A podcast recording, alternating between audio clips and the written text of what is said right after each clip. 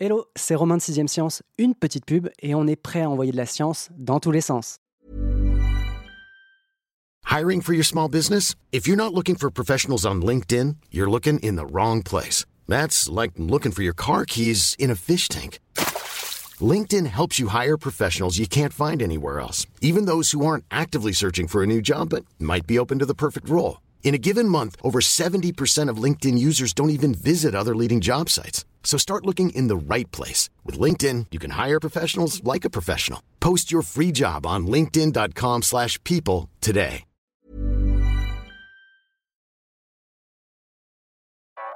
Vous écoutez 6ème Science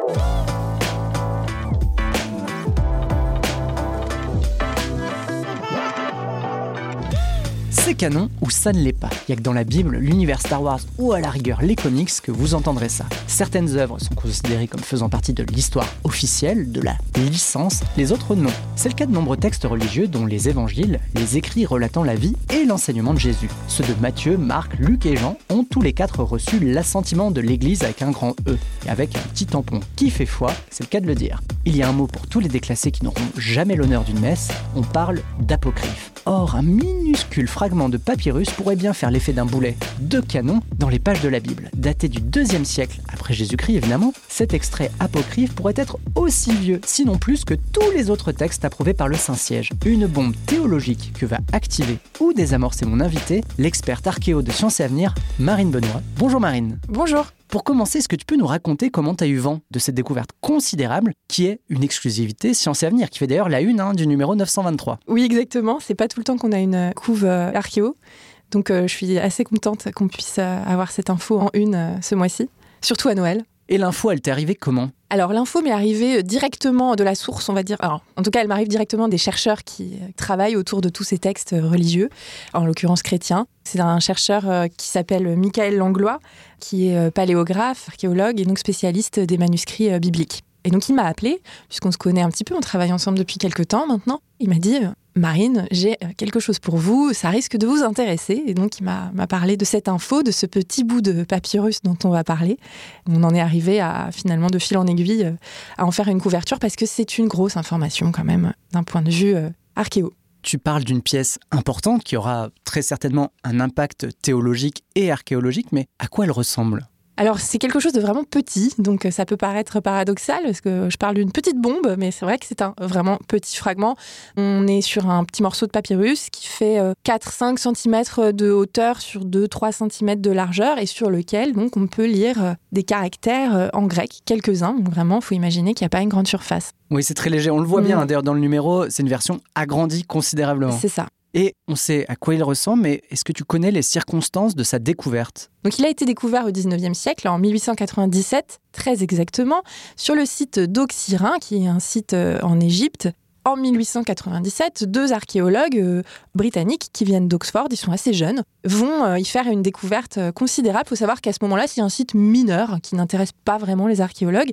Eux vont le rendre vraiment excessivement intéressant, puisque en creusant, ils vont trouver, à même la Terre, 500 000 fragments de papyrus qui datent d'époques euh, plus ou moins différentes. Donc on est euh, sur des textes 1er, 2e siècle euh, après Jésus-Christ jusqu'au 7e siècle. Une espèce de capharnaüm de textes antiques qui vont des pièces de théâtre à des papiers administratifs en passant par des recettes de cuisine, de médecine, voilà, et des textes religieux Une sorte de fosse pleine de textes. pleine de euh, textes, de fragments de textes. Alors, il y a des bouts plus ou moins grands. Plus On ou est sur des pièces de puzzle là quand même. hein. Oui, un puzzle. euh, C'est pourquoi aujourd'hui, on trouve ce petit bout que maintenant, puisque Mm. depuis 100 ans, ces petits fragments ont été ramenés dans les archives d'Oxford.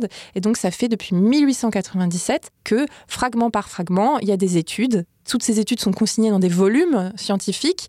On en est au 87e. Et donc, ce volume, le 87e, est sorti en août dernier. Et euh, ça a été le tour, finalement, de ce petit bout de papyrus euh, d'être étudié. T'es en train de nous dire que dans la file d'attente, il y en a encore peut-être 300 000 qui patientent. Ah, même plus que ça, puisque je me souviens pas réellement de la proportion de fragments étudiés pour l'instant, mais je pense qu'on est en tout cas moins d'un cinquième. Et comment expliquer qu'on découvre comme ça une fosse pleine de morceaux déchiquetés de textes qui, on le découvre aujourd'hui, ont une valeur conséquente? On n'aura jamais la réponse, c'est assez mystérieux, mais on a des hypothèses. L'hypothèse la, plus probable, c'est qu'il s'agit d'une poubelle, en fait. Tout simplement, une poubelle à recyclage. La déchiqueteuse. la déchiqueteuse, voilà. Donc on aurait enfoui ces textes euh, parce qu'ils n'avaient plus d'intérêt à l'époque.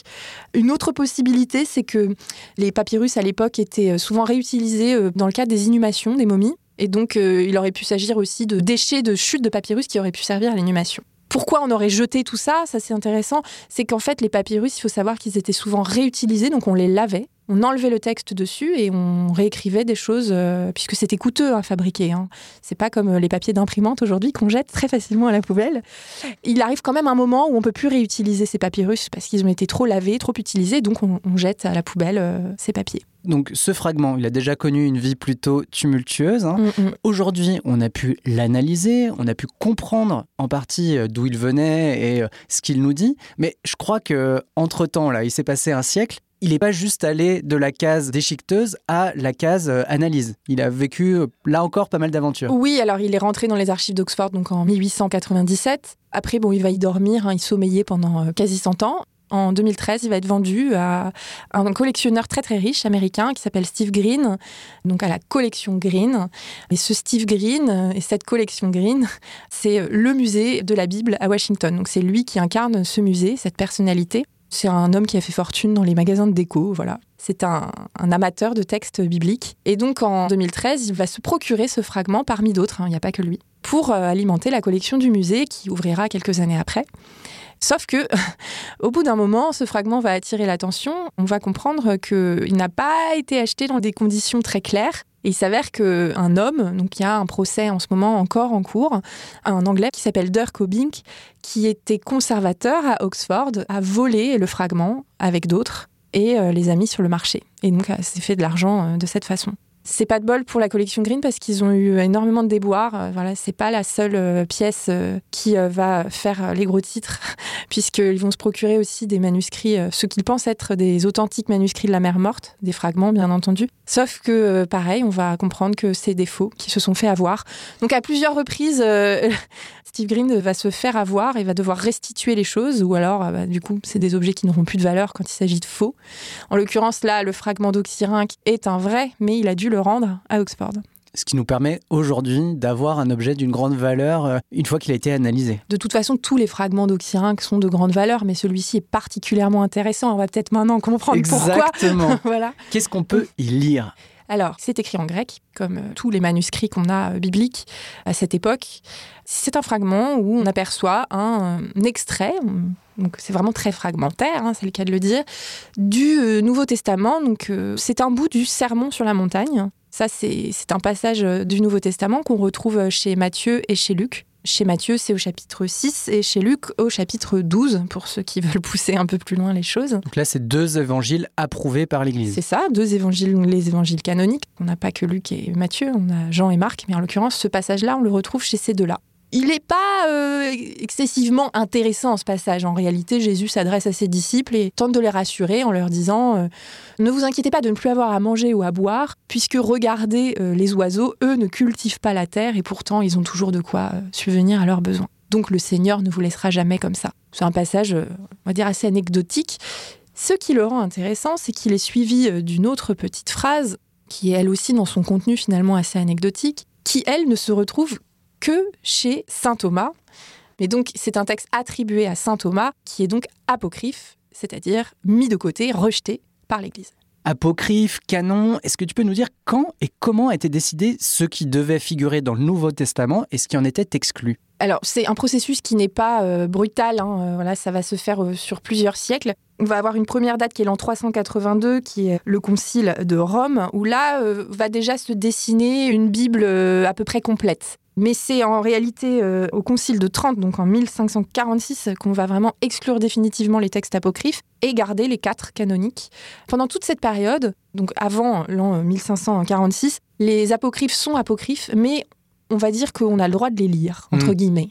À partir de cette date-là, ils vont vraiment euh, être considérés comme hérétiques. Donc ils sont considérés comme faux, clairement. Faux, c'est pas tant le terme, mais... Euh, s'y référer devient une hérésie, puisque on considère qu'il ne véhicule pas forcément euh, la bonne parole. Donc notre texte là, notre bout de texte, hein, il est apocryphe, il est daté du deuxième siècle après Jésus-Christ évidemment, on va dire une petite centaine d'années après les événements racontés par la Bible. Est-ce que ça en fait le bout de texte, le fragment de Bible le plus ancien à ce jour, ou en tout cas le seul, parce que j'imagine qu'on en a trouvé d'autres. Peut-être qu'il y en a même encore d'autres dans la pile euh, que doivent traiter les chercheurs. Tu as raison d'aborder la question de la datation, puisque c'est ce qui fait que finalement ce fragment, il est intéressant.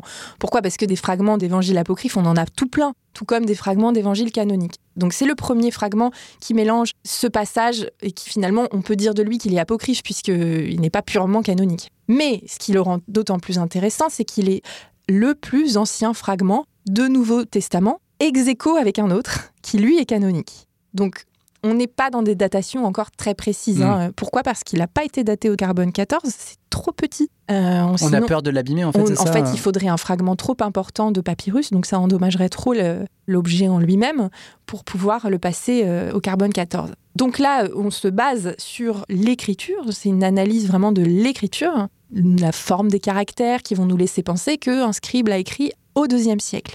Mais deuxième siècle, c'est très large. Donc ce que dit Michael Langlois notamment, ce qu'il pense lui, c'est que c'est un fragment qu'on pourrait peut-être même dater de la fin du premier siècle jusqu'au milieu du deuxième siècle. Et donc aujourd'hui, ça en fait en effet le plus vieux fragment d'évangile. Là, je ne fais pas de distinguo entre apocryphe et canonique, ex aequo avec un autre fragment qui s'appelle le P52 et qui lui est un fragment de l'évangile selon Saint Jean. On se retrouve dans une situation assez particulière. Je veux prendre un exemple, c'est celui de Star Wars. Les textes non canons, donc non reconnus comme faisant partie, on va dire, de la licence mère, ils apparaissent avec le succès du support principal, donc avec les films. Alors que là, on comprend à t'écouter que les évangiles apocryphes sont contemporains des évangiles canons. Qu'est-ce qu'on peut en conclure? Oui, alors voilà, c'est pour finir, et là je pense que les auditeurs auront sans doute compris toute l'importance de ce fragment. Dès le IVe siècle, et même un petit peu avant, l'Église se base sur la date pour justifier de la nature canonique ou pas d'un texte, hmm. d'un évangile.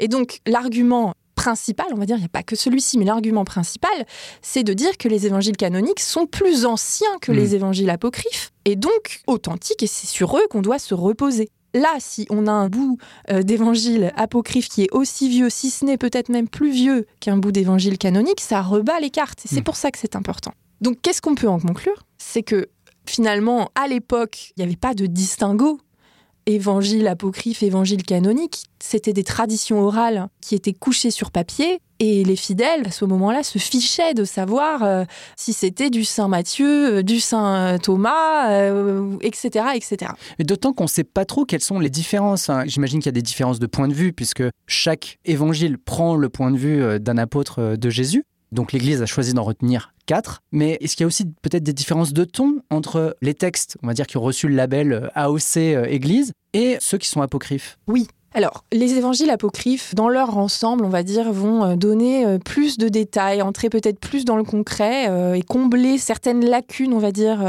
des évangiles canoniques. Notamment, on a des textes qui vont développer toute la partie naissance du Christ, enfance du Christ, donc ce qu'on appelle la vie cachée du Christ. Donc, toutes ces années entre sa naissance et l'âge où finalement il va commencer à prêcher, hmm. donc vers la trentaine.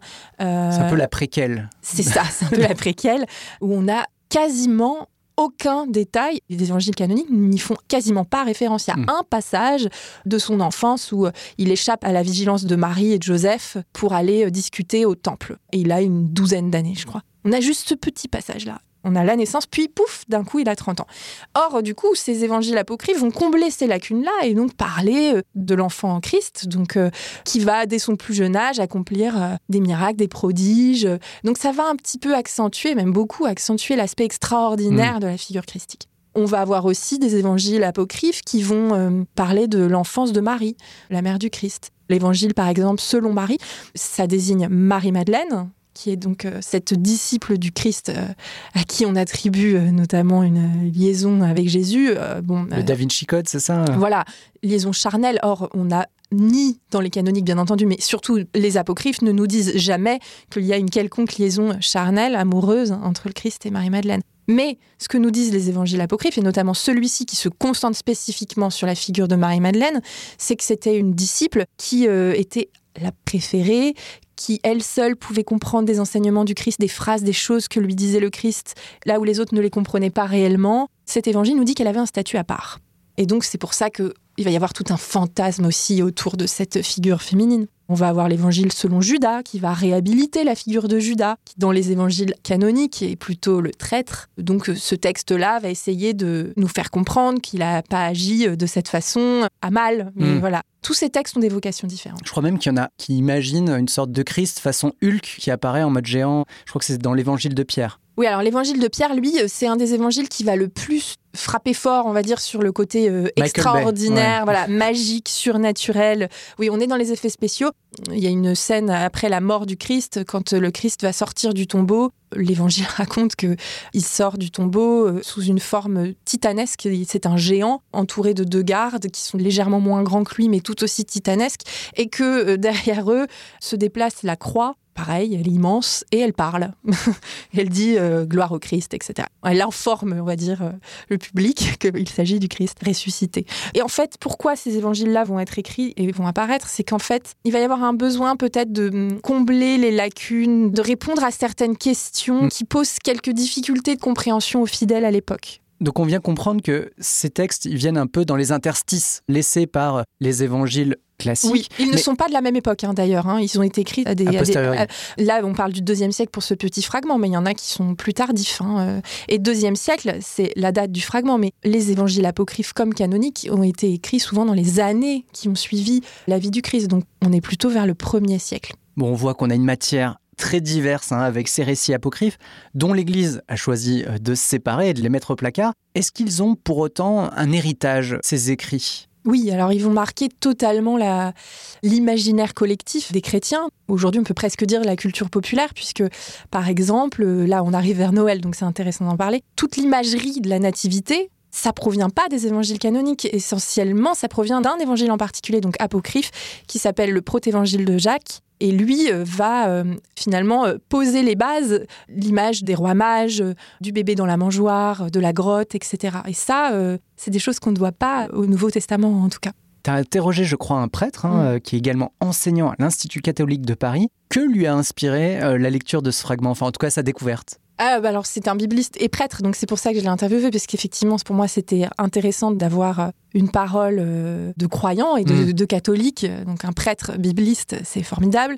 Lui était très intéressé euh, par euh, ce fragment, très intrigué. Lui pense qu'il pourrait s'agir finalement d'un texte qui va s'inspirer d'un évangile, on va dire un petit peu légendaire, dont on n'a jamais retrouvé la trace, qu'on nomme aujourd'hui la source Q, qui pourrait être donc l'un des tout premiers et qui aurait inspiré à la fois les évangiles canoniques et les évangiles apocryphes, puisque là, il mêle les deux, ce fragment. Donc lui était tout à fait intrigué par cette découverte, d'autant plus que, en tant que prêtre, évidemment, il se Mm. réfère aux évangiles canoniques, euh, mais il ne met pas du tout de côté, euh, il ne néglige pas du tout les apocryphes, bien Mm. au contraire, et il admet, euh, lui, qu'il y a un grand intérêt historiographique, en fait, aujourd'hui, à les étudier. C'est des textes, et ça, il le rappelait aussi, qui sans doute ont été écrits euh, au même moment que les évangiles canoniques, ça, il le remet pas en question. Pour lui, ça ne change rien au fait que les canoniques soient les évangiles canoniques. Mm. Voilà. Mais il ne remet pas en question le fait qu'ils aient pu être écrits en même temps et qu'ils ont infusé la foi à l'époque, en fait. Il faut se remettre dans le contexte de l'époque, quelques dizaines d'années ou un siècle à peine après la vie du Christ, et puis donc dans les siècles précoces quoi, du christianisme. Ces considérations-là, elles n'existent pas. On a euh, des traditions orales qui ont été couchées sur papier, et tout ça va alimenter et va forger la foi telle qu'elle est aujourd'hui, en Mm. réalité. Oui, puisqu'ils servent la même cause. en Ils fait. servent la Ouais. même cause. Tu commences ton dossier qui est volumineux, hein, puisqu'il fait la une du numéro 923, avec un terme. C'est celui de bombe. Que ce texte va faire l'effet d'une bombe théologique, hein, on le comprend, ou archéologique. Ton prêtre bibliste nous dit que finalement ce texte ne vient pas tant que ça bouleverser sa foi ou euh, l'équilibre, on va dire, entre les textes canoniques et euh, les textes apocryphes. Oui, voilà, c'est un peu le jeu de cette découverte-là, c'est qu'on se doute que théologiquement, ça va pas chambouler euh, absolument tout. En revanche, archéologiquement, c'est vraiment important parce qu'on n'avait pas d'apocryphe aussi ancien. Et puis parce que là, on a une preuve archéologiquement, hein, j'entends, on a une preuve concrète qu'un évangile apocryphe peut être aussi ancien qu'un évangile canonique. Et ça, c'est primordial aujourd'hui. Donc, je pense que c'est vraiment deux choses différentes. Et euh, ce que j'ai trouvé vraiment fascinant en écrivant le dossier, et donc en parlant notamment à ce prêtre, c'est qu'on on sent qu'il y a une acceptation totale de la découverte archéologique, mais elle va pas venir empiéter sur euh, aujourd'hui euh, ce qui est la Bible. Oui, ce qui est écrit est Oui, écrit. Voilà. Eh bien, ce qui a été écrit est écrit et ce qui est dit est dit. Moi, euh, je te remercie Marine pour euh, ce dossier passionnant. Numéro 923 de Sciences et Avenir. On vous invite évidemment à vous le procurer et à le lire. Quant à moi, je vous donne rendez-vous évidemment dans 10 jours pour continuer à envoyer de la science dans tous les sens. On ne va pas se quitter comme ça. Vous avez aimé cet épisode? Sportif, généraliste, sexo ou scientifique, varié mais toujours bien informé. Découvrez les autres podcasts de la rédaction 20 minutes sur votre application d'écoute préférée ou directement sur podcast au pluriel.20minutes.fr. Et merci de nous avoir écoutés.